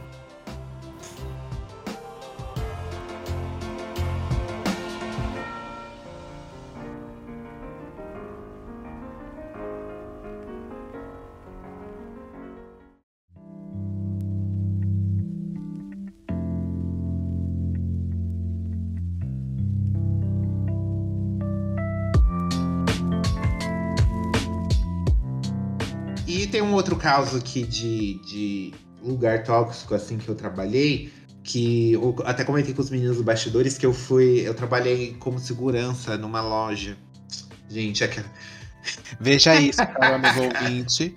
Ângelo trabalhando como eu segurança de Eu uma loja de fiquei, roupas, fiquei uma semana como segurança. Sabe aquelas lojas que não tem câmera e tal? Então fica sempre aquela aquele segurança no canto, olhando de olho, né? Nas tia lá pra ver se alguém bota o pacote de meia dentro da bolsa. Então, eu já fui essa pessoa durante uma semana. Aí eu ficava lá de olho e tal. Mas eu ficava viajando, gente. Porque é um trabalho muito chato você ficar parado olhando pro nada. É muito insuportável. E eu ficava 12 horas. Ou seja, foi a semana que teve mais furto na loja. Não sei, menina, pode ter sido. E assim, é, novamente, eu ficava 12 horas em pé e eu vi o pessoal que já era registrado lá, entrando 8 da entrando de manhã e saindo à tarde, entrando à tarde e saindo à noite. Eu ficava muito revoltado com aquilo. Eu fiquei, meu Deus, por que, que as pessoas. Por que, que a empresa não respeita o meu direito, sabe? Me coloca de manhã. É, me paga uma hora extra se quer que eu fique à tarde, à noite, sabe? E me coloca num período de experiência eu ficar 12 horas em pé na- numa loja. Eu ficava me perguntando, Deus, por quê, sabe? E aí eles t- tinha vários rolês, eles eh, para falar para falar que uma pessoa tava roubando, eles falavam em código, que nem homem é Romeu, mulher é Juliette, falam. E é, esses são os únicos, esses são os únicos códigos que eu lembro. É Romeu, que é homem, Cactus. mulher é Juliette, é, bolsa é Sierra, e quando a bolsa dela tá aberta, é que a Sierra tá em alfa. Quer dizer que a bolsa da mulher tá aberta. Quando elas falam, é, segue uma Juliette, uma Sierra preta em alfa. Aí as- a- a- eles mandavam isso no rádio, aí a gente já tinha que entender que ó, tem uma mulher que ela vai estar com uma bolsa preta e a bolsa dela tá aberta. É pra gente ficar de olho que ela pode jogar um pacote de calcinha dentro do, da bolsa dela sem pagar. E aí eu não entendia, e aí o cara passava no o Romeu, não sei o que, não sei o que. Eu falava, gente, que? O que, que você tá falando? aí ele vinha e falava, olha aí, é um cara aí que subiu a escada, que não sei o que. Ah, tá bom, querido, tá bom, não precisa gritar. É só falar, já tá falando, já tá falando no fone já, por que que não fala o cara? É, então, aí eu, eu falava, fala que é a mulher de roxo, tipo, grita assim no rádio e a mulher bem passando, né? Já pensou? A mulher Grita do no lado microfone falando. da, da loja inteira, a mulher de rosto tá com a tá com a bolsa aberta, ela pode roubar. Aí eles. Gente, teve uma moça uma vez, um dia, que ela, ela viu uma blusa no manequim. Aí ela, e o manequim tava bem do meu lado. Aí ela. Ai, moço.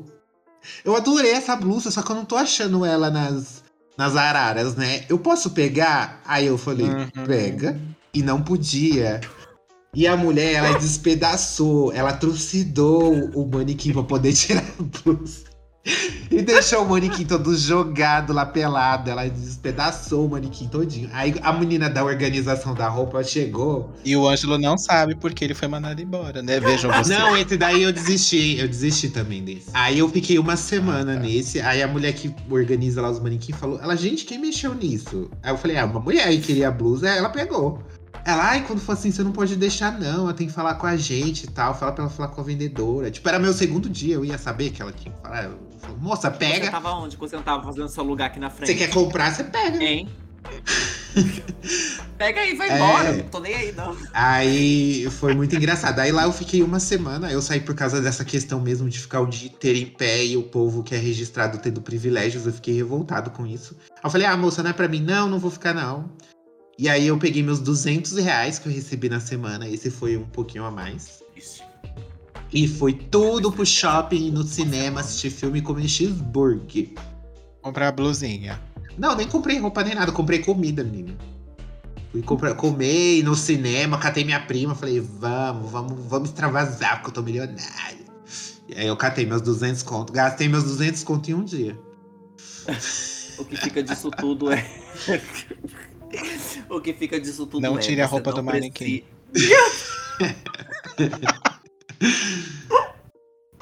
Você não precisa aceitar qualquer coisa que lhe é oferecido. Emprego não falta quando você. Emprego não falta quando você é. é- Eu não vou falar esforçado, porque isso daí é, é mere... Como é que fala? Mere. Merecimento. É, não, mas Esqueci a palavra. é que são situações, Mas, assim, né? Quando você. É justamente, quando você, quando você quer, você, você vai achar, uma hora você vai achar alguma coisa pra você. E não significa que você tem que aceitar tudo que vem pela frente. Principalmente, principalmente situações que mexem com o nosso psicológico. Porque o, o psicólogo tá muito mais caro do que, você, do que o salário mínimo que a gente recebe. Sim, mas é que nesses casos especificamente, eu me considero uma pessoa mais privilegiada, porque eu Sim. ainda morava com os meus pais. E aí eu, eu, não, eu não sentia aquela necessidade de, tipo, de aceitar qualquer emprego que eu esteja me sentindo mal, justamente por causa disso, que eu tinha esse conforto. Mas aí a pessoa lá que. E isso é muito triste, sabe? Que a empresa ela vai acabar usando as pessoas que estão precisando mais. Porque aí, se a Sim. pessoa tá lá com um aluguel atrasado, conta de água, dois filhos e tal, ela vai aceitar ficar lá 12 horas em pé. Ela vai aceitar, tipo, é, renegar todos os direitos dela pra poder manter aquilo ali. Porque é a fonte de renda dela. Então todo mundo. A minha situação foi uma situação de privilégio e eu tenho consciência disso, né? Nem todo mundo. a- a- você mesmo, Leona, você passou por uma situação muito mais pior do que, que a minha nessa questões de empregos e de estudos aí pra poder equilibrar, né? Pra poder chegar na prostituição. Teve um outro trabalho que eu tipo, passei por uma situação de toxicidade, só que era diferente, que, é um, que era, um, era um local Cuidado, hein? Corega tá caro. Eu já fui convidada a me retirar de um estágio. Juro. Você, você, por gentileza, pode sair pela mesma porta que você entrou? Não, é porque assim, eu, tá, eu, tá, eu, eu fui estagiar. Eu, eu teve um estágio que tava acontecendo muita treta internamente entre a equipe mesmo. E aí, quando acabou o contrato do cliente, porque é assim, gente, você, você presta um serviço, aquele cliente que você tá prestando serviço sai da agência, acabou seu salário. Se a empresa não for muito pequena, não tem lugar para te colocar, eles te mandam embora. Porque é aquele cliente que paga seu salário, então você tem que manter ele ali. E aí eu peguei e comecei. Logo em seguida me indicaram para um outro estágio. E aí eu fui. E o cliente, menina, ela, ela não queria ser ajudada, sabe? A gente estava ali para prestar um serviço de comunicação, fazer uma estratégia. Ela não queria ser ajudada. É um cliente que botava defeito em tudo, falava. Aí, e era super longe. Você imagina, eu sair eu saí de São Berlondres para pegar a linha amarela, descer lá, lá na Faria Lima, virar um Faria Limer. Eu não vou ficar acordando cedo, ainda mais porque não tinha nada para fazer e tudo que a gente fazia a cliente metia o pau. Aí eu chegava lá atrasadíssimo mesmo. Chegava lá, tipo, meu horário de entrar era 10 horas da manhã, eu chegava lá 11 e meia. Um exemplo de funcionário, né? Ah, não. Nesse caso, não tinha como defender, não. Lá eu chegava às 11h30 e ainda ficava mexendo no Facebook, porque não tinha nada pra fazer. Você tava lá no computador e ficava lá. Aí teve uma menina de outra conta, de outro setor, que via eu chegando atrasado e ela se incomodou, porque a minha equipe tava de boa, né? A minha equipe, ah. eles também estavam lá mais perdidos que, que não sei o quê. Aí ela me chamou na salinha, falou que eu estava atrapalhando a equipe, porque eu nunca chegava no horário. E ela falou, perguntou se eu queria me retirar, se eu queria ser mandado embora. Eu tava. Eu já. Detalhe, eu já tava cumprindo aviso prévio. Que eu já tinha falado que eu ia sair, ia ficar só até o final do mês e ia sair, só para pegar meu salário completo. Aí ela falou: Você não precisa, você não quer vir mais amanhã? Eu falei, não. Ela, ah, então tá bom, então você não precisa vir. Aí eu saí, peguei o metrô pensando, mano, o que, que é essa mina, sabe? Ela não era nem minha chefe, ela não era nem do meu setor. Que que ela tá falando aí, sabe? Prejudicando a equipe. Ah, Sempre tem, Meu né? Deus. Ah, menos, garota, menos. se retirar porque chegou meia horinha atrasada todos os dias durante um mês. Ah, não tinha nada pra durante fazer. 30 dias. Ela que... a senhora chegou uma hora de atraso. Ela que cuida do cliente dela. Tem, sempre tem aquele que quer bancar o chefe, mas não manda em porra então, nenhuma, não sabe de nada. Tem. Sempre tem. Aí no final esse aí toma mais no cu do que tudo. Hum. Aí depois desse eu entrei nesse outro estágio que era, era um ambiente assim. Não era um ambiente legal, não, não sei se tóxico é a palavra certa, mas era esse ambiente aí que ninguém era elogiado por nada, sabe? E eu queria muito me esforçar nesse, nesse estágio, eu queria muito mostrar, porque era um assunto muito legal. Eu, eu, a gente trabalhava com turismo.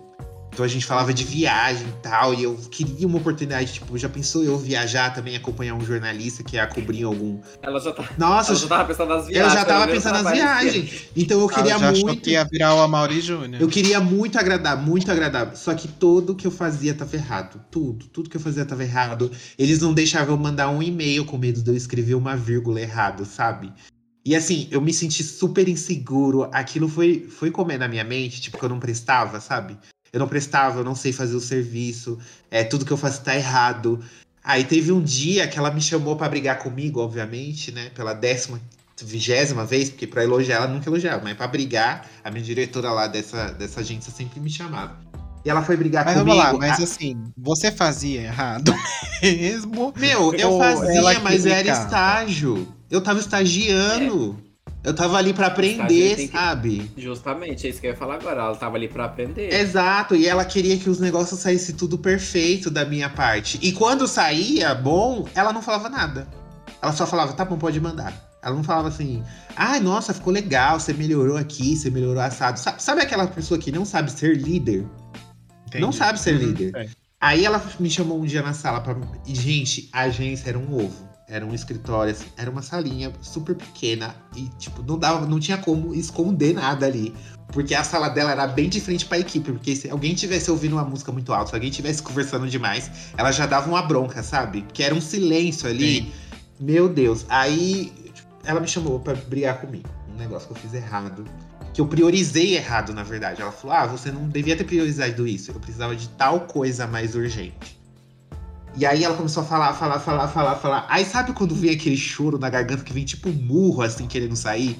Que entala, assim, que chega a doer sua garganta? Que você tenta segurar de todo jeito, que você não quer passar vergonha, você não consegue? Lembra? Vocês já passaram por uma situação assim de choro, assim, de Sim, desespero? eu vou contar uma logo em seguida pra vocês. Nossa, exatamente aí-. Aí eu desabei, tipo, eu desabei. Tipo, eu comecei a chorar que nem uma criança, assim. Aí eu. Aí ela ficou em choque, porque ela não esperava que eu fosse começar a chorar lá. Aí todo mundo começou a me olhar. Gente, que vergonha. Eu tenho tanta vergonha deste momento em toda a minha vida, porque ela não merecia nenhuma lágrima minha, aquela diretora lá que eu tive. Ela não merecia nada. Aí, aí eu peguei e comecei a dizer. Aí eu comecei a chorar, chorar, chorar. Aí ela, meu, calma, o que, que tá acontecendo? Ela, meu, tudo que eu faço. Aí eu, aí eu desabafei, tudo que eu faço tá errado. Eu sinto que eu sou um inútil aqui, eu não sei se eu tô ajudando. Nossa, eu despejei, eu vomitei tudo em cima dela o que eu tava sentindo. E eu tava guardando aquilo pra mim, e esse foi meu erro. Depois que eu descobri também que, que eu não posso levar as coisas do trabalho pra casa. Isso é uma, isso, olha, crianças, vocês aí que estão começando no seu primeiro emprego, isso é uma lição muito valiosa. Não leve essas coisas, essa toxicidade pra casa, assim, deixe lá, porque isso vai te fazer um mal, vai te fazer um mal. E uma coisa que você tem que estar ciente: a empresa vai continuar existindo sem você lá, sabe? Então, assim, você não tem que ficar se matando por algo que você ali é só mais um, que você é só um peão, sabe?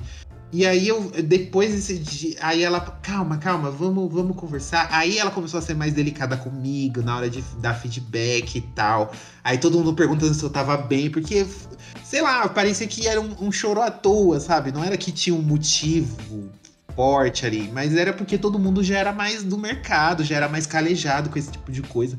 Todo mundo já tava lá há muitos anos, eu, eu que tava lá há alguns meses.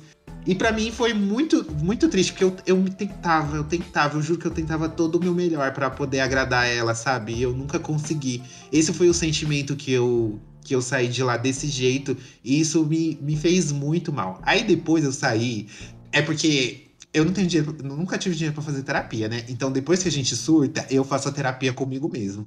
Aí eu fiquei pensando comigo mesmo assim, mano, pra que que eu chorei? Mano, o que, que vai mudar na minha vida se tiver errado se não tiver? Ela, essa não é a única agência do Brasil, né? O único lugar que eu posso trabalhar no mundo. Sabe, se ela gostou, gostou. Se ela não gostou, você deu o seu melhor, sabe? Dane-se e tal. E aí, nossa, não tem que levar isso pra casa. Por que a opinião dela é tão importante pra mim? Eu tenho que ser satisfeito também com o que eu tô fazendo ali. Se eu tô feliz, eu tô satisfeito. Eu comecei a fazer essa reflexão comigo mesmo. Só que nesse caso especificamente, eu não podia largar porque eu tava no último semestre da faculdade. Se eu largasse, eu não ia ter como pagar. Então eu tive que ficar lá até o final. Fiquei lá até o final. Gente, fiquei um ano lá, assim, sofrendo. E o plot twist da história. Depois que eu saí de lá, ela ainda ficou. Ela mesmo não quis me contratar, mas eu também falei que não queria. Eu me adiantei e falei, eu não quero ficar aqui. Aí ela, não, beleza. Aí. Ela, depois disso, ela ainda ficou me mandando frila pra eu fazer em casa. Fiquei fazendo frila pra eles mais de um ano, gente, fazendo. Só que aí eu fazia muito mais de boa, porque eles não, ela não tava perto pra ficar me criticando, sabe? eu fiquei ainda trabalhando. Eu, se eu não me engano, eu dispensei eles. Acho que 2020, comecinho de dois, come- 2019 eu parei de, de trabalhar pra ele. Eu fiz estágio lá em 2018. E eu acho que em 2020, comecinho de 2020, eu acho, eu falei pra que eu arranjei um emprego fixo mesmo, um ambiente mais bacana, assim. Aí eu falei, ó, não tô dando conta mais de, de ajudar vocês aí, não vou conseguir. Aí eu parei, assim, cortei laços. Mas que coisa, né? É muito louco isso. É.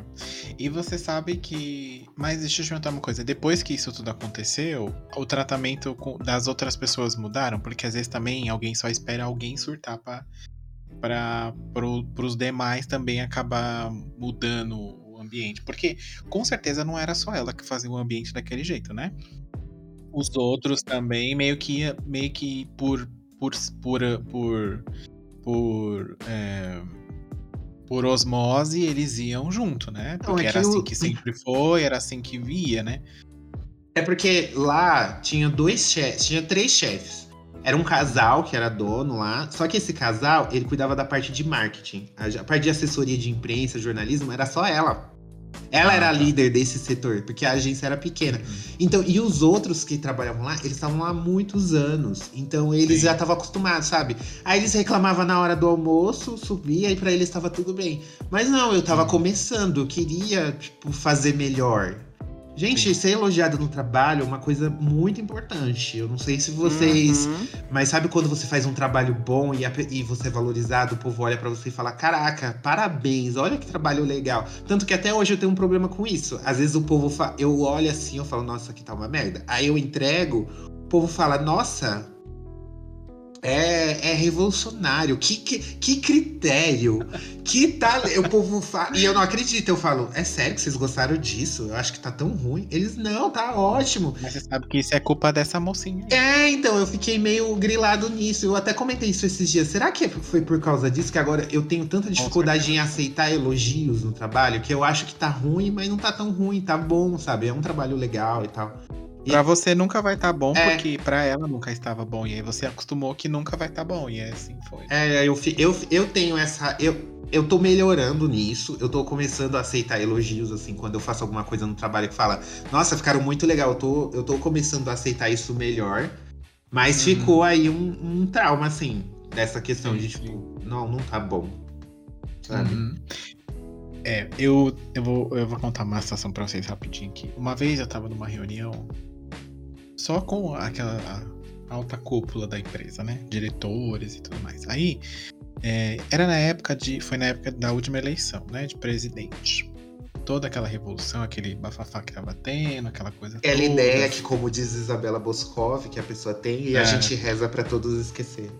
Exato, mas não deu, né? Tá aí, aquela coisa lá, é, arminha na mão, essas coisas tudo aí. E aí, os diretores, obviamente, né? Como é de se esperar, eles eram apoiadores desse senhor, né? E são ainda, enfim. Aí, é, a gente tava numa reunião e aí é, tinha meio que acabado a pauta ali, e aí ficou meio aquela conversa informal ali, ainda dentro da empresa, né? Aquele bate-papo falando de amenidades. E aí surgiu o assunto eleição. E aí começou a se falar, não sei o quê. E aí era, foi uma época, foi bem na época que saiu aquelas, é, aquelas declarações homofóbicas do Bolsonaro que ele tinha falado antes e tal. E, e aí tava eu e uma outra amiga minha, que era minha parte de gerência ali na época. E aí ela falou assim, é. É, não dá, gente, pra vocês. Ela é, é bem bocuda, tipo, né? Então ela fala, não tava nem aí. E aí eu só olhando assim pra cara dela. E aí eu vi que o negócio começou a esquentar, porque ela começou a falar, não, porque vocês, vocês viram as declarações, né? Ele é homofóbico, não dá pra eleger uma pessoa homofóbica pra controlar o país. O país já é o país que mais mata LGBT, que é mais do mundo, assim, tipo, no ranking em geral e tal. É, e aí, uma das diretoras, diretora mulher, no caso, virou e falou assim: Eu acho que esse pessoa, o pessoal dessa classe é muito exagerado. Eu não vejo tanta gente assim morrendo Nossa. dessa classe. E aí um silêncio parou-se no ar na sala, porque a maioria das pessoas que estavam ali era supostamente da classe da qual ela estava se referindo, mas aí meio que ela é a dona, e aí a gente. E aí ninguém sabia muito bem o que falava, até que essa minha amiga levantou-se da cadeira e falou: Bom, é, essa é a sua opinião, a minha não é, e para não perder o emprego, eu vou me retirar da sala aqui agora. e aí ela saiu da sala e ficou um outro climão na sala, e daí, tipo.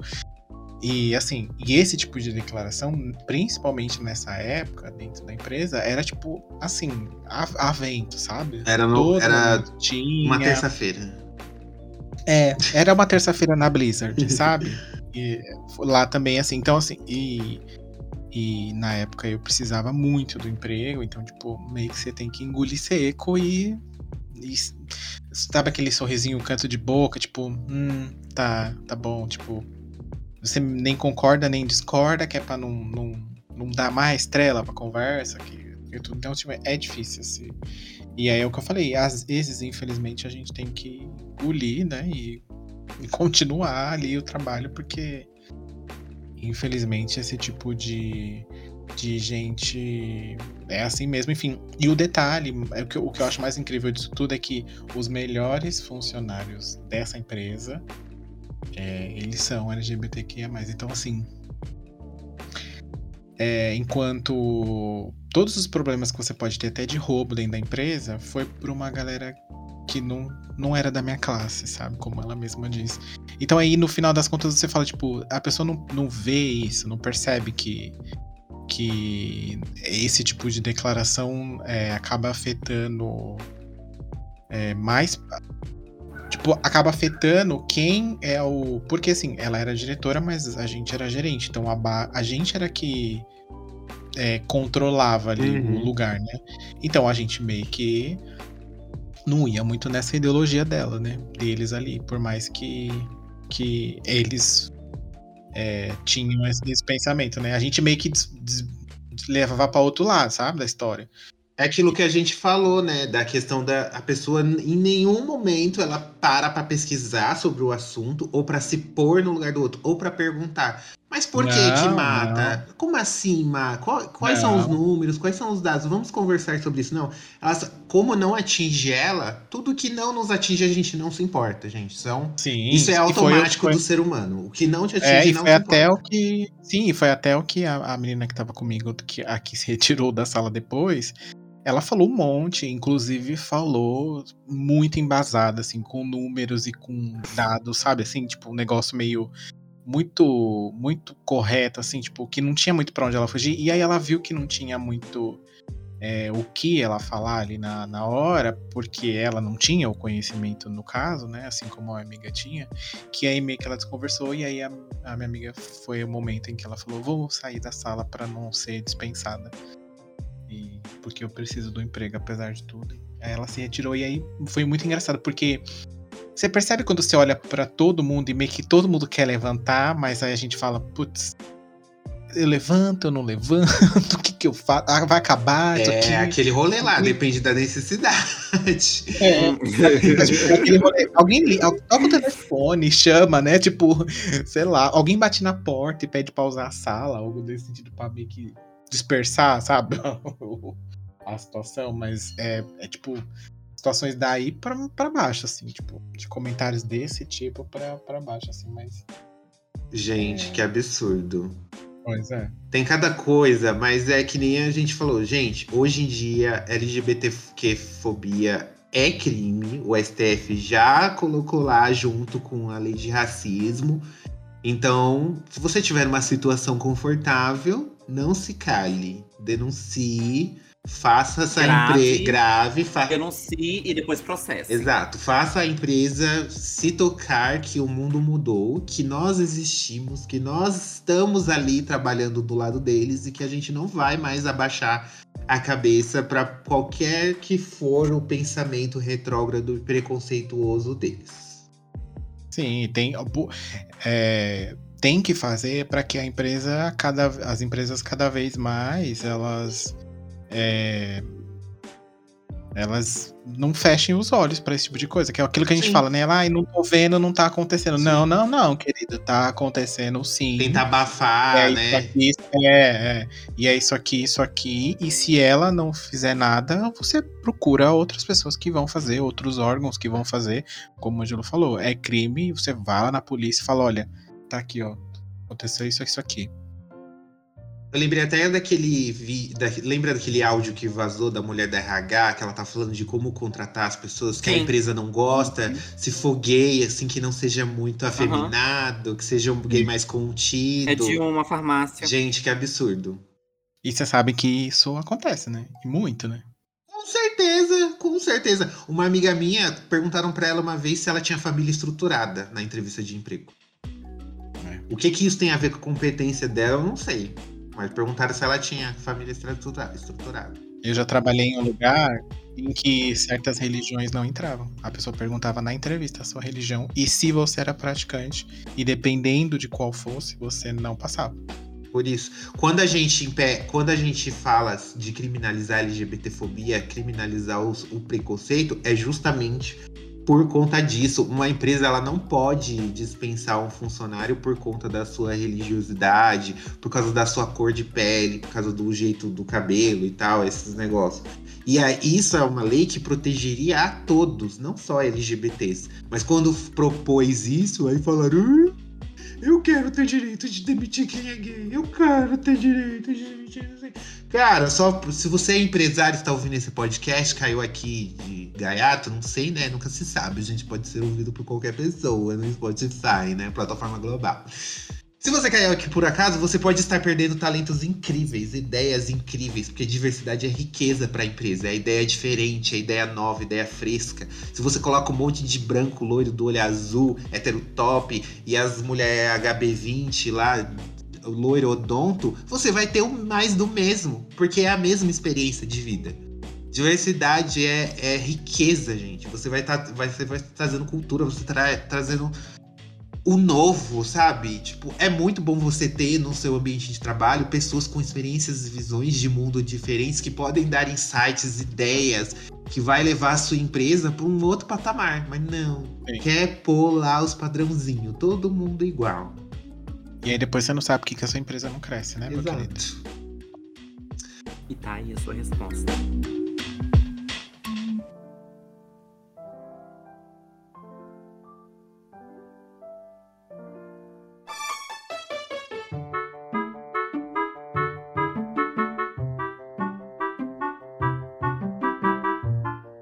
Gente, é isso. Esse foi um belo de um desabafo, não é mesmo? Né? Botamos pra fora nossas mágoas dos empregos tóxicos e agora eu quero saber de você, ouvinte. Você, menino trabalhador. Eu sei que a maioria de vocês estão aí na faixa dos 20, 20 e poucos, 30. E vocês também novinhos que nunca trabalharam, estão começando a trabalhar agora. Conta pra gente se você teve um emprego tóxico, que situação você passou. E a gente vai ler os seus recadinhos aqui na próxima edição e também te aconselhar, porque a gente tá aqui pra ajudar, né? A terapia é da cara. Então a gente mesmo faz a, no- a gente faz a- ela faz a terapia dela. É, exato. Como que a pessoa deve fazer, Denis, pra poder comentar os nossos surtos? Pode mandar lá, contar nos seus surtos pra gente no arroba GameOverblog nas nossas redes sociais, lá no Twitter, no Facebook ou no Instagram também. Ou pode mandar um e-mail pro contato arroba gameover.com.br. Não esqueçam também de responder as enquetes lá do Spotify, do Instagram. Não esqueçam também de avaliar o GamerCast na plataforma do Spotify com as estrelinhas em que, em que merecemos, porque afinal de contas, né? Estamos aí para ser avaliados. Com cinco estrelas, obviamente. Exato. Bom, gente, é isso. Um beijo, um cheiro e até a próxima edição. Beijos. Muito Eu me demito. Tchau, estou cansado Você está demitido. O aprendiz. I'm sitting pretty impatient, but I know you gotta put in them hours. I'm sending pick after picture. I'ma get you fired. I know you're always on that night shift, but I can't stand these nights alone. And I don't need no explanation. Cause baby, you're the boss at home. You don't gotta go to work, work, work, work, work, work, work. But you gotta put work. You don't gotta go to work, work, work, work, work, work, work. Let my body do the work.